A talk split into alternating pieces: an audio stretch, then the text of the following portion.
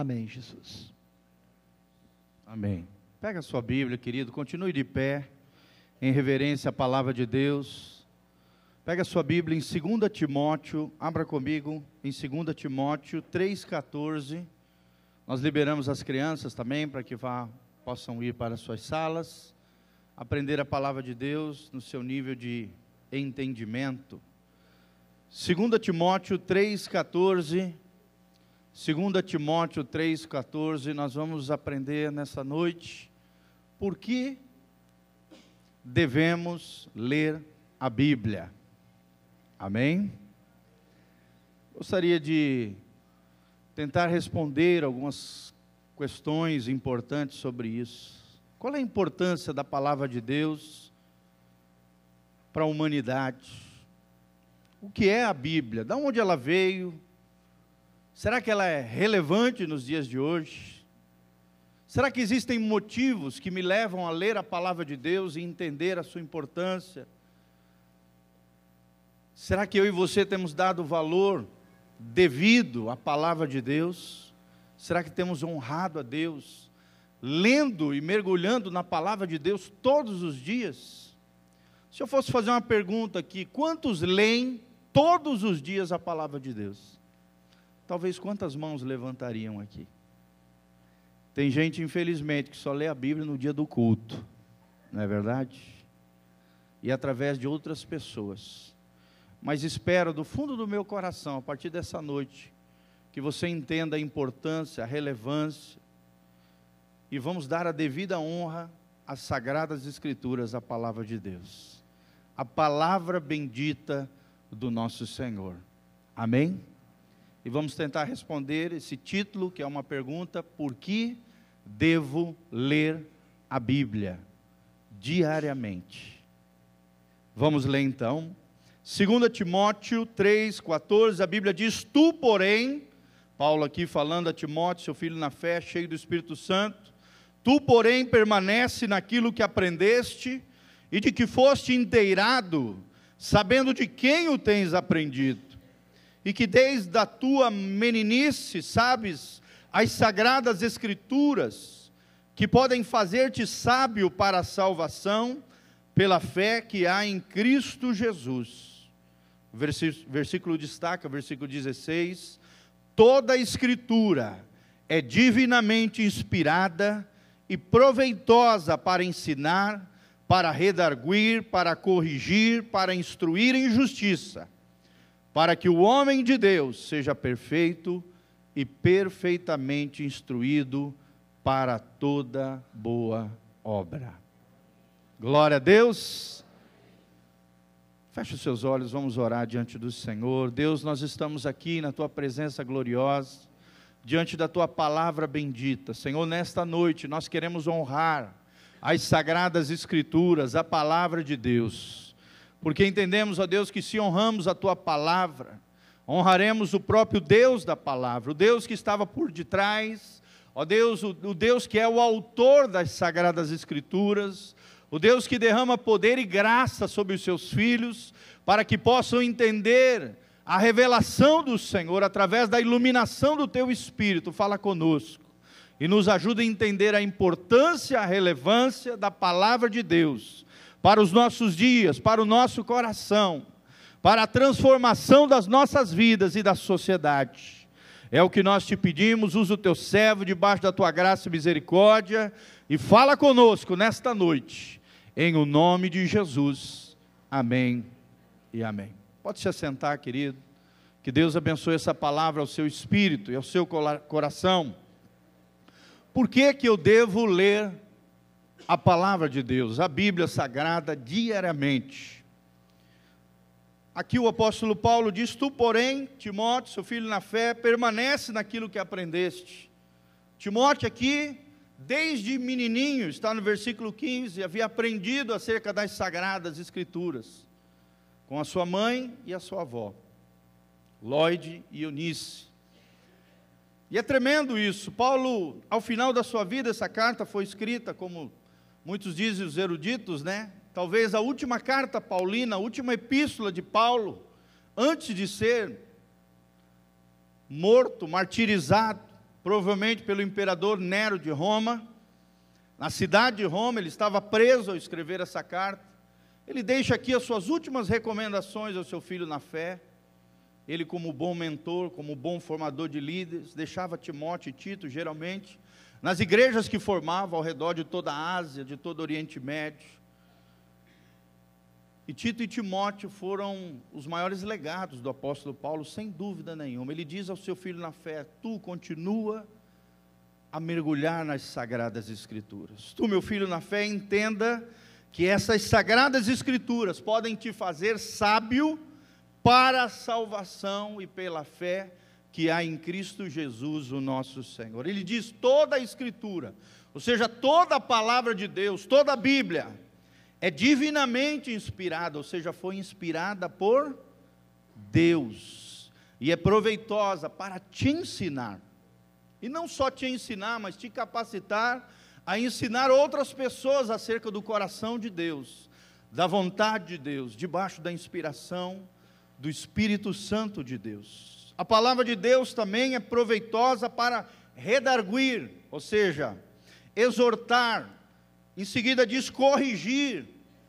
instruir em justiça, puxar a nossa orelha muitas vezes quando erramos, nos exortar quando tomamos caminhos equivocados na nossa vida, nos instruir nos caminhos de Deus, na justiça de Deus, na vontade de Deus, naquilo que agrada o coração de Deus. E ao finalizar, ele diz: para que o homem de Deus, não só o homem, mas as mulheres de Deus também, sejam perfeitos e perfeitamente instruídos, ensinados, capacitados para toda boa obra de Deus. Amém? Querido, você quer fazer a diferença nessa geração? Quem quer fazer a diferença nessa geração? Levanta as mãos para os céus comigo e fala: Senhor, eu quero ser uma bênção na minha geração. Mas você precisa entender ao final desse trecho que para você ser uma bênção nas mãos de Deus, você precisa estar cheio da palavra do Senhor.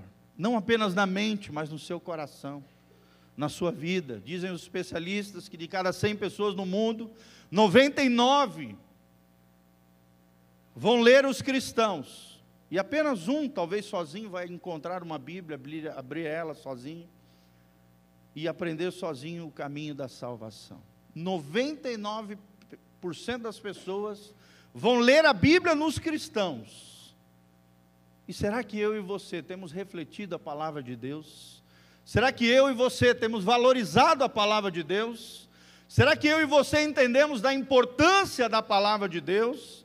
Será que eu e você abrimos todos os dias a palavra de Deus com um coração sedento e faminto e dizemos ao Senhor: Senhor, me ilumina com teu espírito, Senhor, me instrui no teu caminho, que a tua palavra seja lâmpada para os meus pés e luz para o meu caminho. Senhor, eu não quero mais errar, como saiu da boca de Jesus: errais por não conhecer as Escrituras, nem o poder de Deus. Muita gente quer o poder de Deus, mas não entende que o poder de Deus sem as Escrituras vira fanatismo, vira intolerância, vira loucura, vira doidice. Para termos uma vida equilibrada, uma vida verdadeiramente harmoniosa, abençoada, querido. Para que haja um verdadeiro avivamento na sua e na minha vida. Esse avivamento precisa começar através da palavra de Deus. Amém? Essa pergunta que eu quero deixar no seu coração. Você tem honrado a palavra de Deus? E precisa entender que pra, quando você honra a palavra de Deus, e é o propósito do meu coração nessa noite, você está honrando o Deus da palavra, o Deus da Bíblia, o único Deus verdadeiro, Criador dos céus e da terra, aquele que, através de forma soberana, usou ao longo de 1500 anos aproximadamente, dizem os estudiosos, usou mais de 40 escritores diferentes que, inspirados por Deus, direcionados pelo Espírito Santo de Deus, falaram, relataram histórias, escreveram poemas, escreveram livros extraordinários. Nós vemos o Pentateuco, nós vemos os livros históricos de Israel, nós vemos os livros poéticos, nós vemos os livros proféticos, nós vemos o Novo Testamento, os quatro evangelhos, nós vemos o livro de Atos, que é um livro histórico, nós vemos as cartas paulinas e as epístolas dos apóstolos de Cristo, e nós vemos ao final da Bíblia o livro escatológico, o livro de Apocalipse. 27 livros no Novo Testamento, 39 no Antigo Testamento, um total de 66 livros escritos ao longo de 1500 anos, do século 14 a.C., aproximadamente, segundo os estudiosos, o ano 95 depois de Cristo, o primeiro século. O século do início da fé cristã, da igreja primitiva, a palavra de Deus foi escrita nesse período. E selada e confirmada em seus livros considerados canônicos, ou seja, o índice de livros considerados pela igreja cristã, inspirados por Deus, no quarto século, um concílio das igrejas primitivas. Ali se finalizou, se concluiu os 60 livros que nós temos contidos na palavra de Deus. Muitas pessoas morreram por causa do livro que você tem nas mãos. Levanta a Bíblia comigo assim, fala: Senhor, obrigado pela tua palavra. Tem uns que levantam o celular, né? Outros o tablet. Glória a Deus, querido. O importante é você ler a palavra de Deus. Eu também uso meu celular para ler a palavra de Deus. E quanto mais você lê, não importa o dispositivo, se é eletrônico, digital ou está no papel, querido, nós precisamos honrar, dar a importância devida e valorizar a palavra bendita do nosso Deus. Amém? Quem vai valorizar e honrar a palavra de Deus? Quem vai viver pela palavra de Deus e honrar essa palavra no seu dia a dia? Querido, mergulhe diariamente na palavra de Deus. Chegue diante dela com um coração humilde, um coração aberto e ore ao Senhor pedindo graça de Deus, para que Deus fale ao seu coração todos os dias. Vou te dar uma dica: compra um caderninho e anote, faça um diário com Deus. Muitas das pregações que eu trago a vocês são diários que eu escrevo ou em fichinha, ou no meu caderninho, das anotações que eu tenho com o Espírito Santo, todos os dias, amém? Abrindo a palavra de Deus e dizendo: Senhor, fala comigo, Senhor, me traz uma palavra para abençoar o teu povo, Senhor, eu quero ouvir a tua voz. A cada manhã, a palavra de Deus deve ser prioridade na nossa vida, amém? Por que, que eu devo ler a Bíblia? E nós vamos ver alguns motivos importantes que levam e que mostram e que revelam que a palavra de Deus não é um livro qualquer. O próprio nome Bíblia vem do original Biblos, que significa o livro ou o livro dos livros. Amém? A Bíblia não é qualquer livro. Nenhum livro foi escrito ao longo de tantos anos. Nenhum livro é tão grandioso como a palavra de Deus. Não é um livro qualquer, é o livro de Deus, é o manual da fé, é a nossa regra de fé e de conduta, é a palavra bendita do nosso Deus, é a voz de Deus na terra para mim e para você. É o método mais seguro de conhecer o coração de Deus e andar segundo a vontade do nosso Senhor alguns motivos para você ler a Bíblia diariamente. Quero te dar o primeiro. O primeiro motivo é que a Bíblia é a carta magna de toda verdadeira liberdade.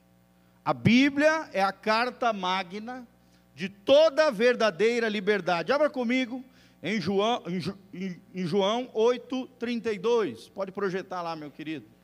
Prepara aí. Como diz o Datena, ajuda eu aí. João 8,32, olha o que diz a palavra de Deus. A Bíblia é a carta magna de toda a verdadeira liberdade. João 8,32, a Bíblia diz: E conhecereis a verdade, e a verdade vos libertará. Quem quer ser livre aqui e abençoado em nome de Jesus? Não quer ter embaraço na sua vida, não quer ter estorvo, não quer cair no laço do passarinheiro, quer ser livre de verdade, liberto de todo o mal, de todas as mazelas da vida, de todos os enganos de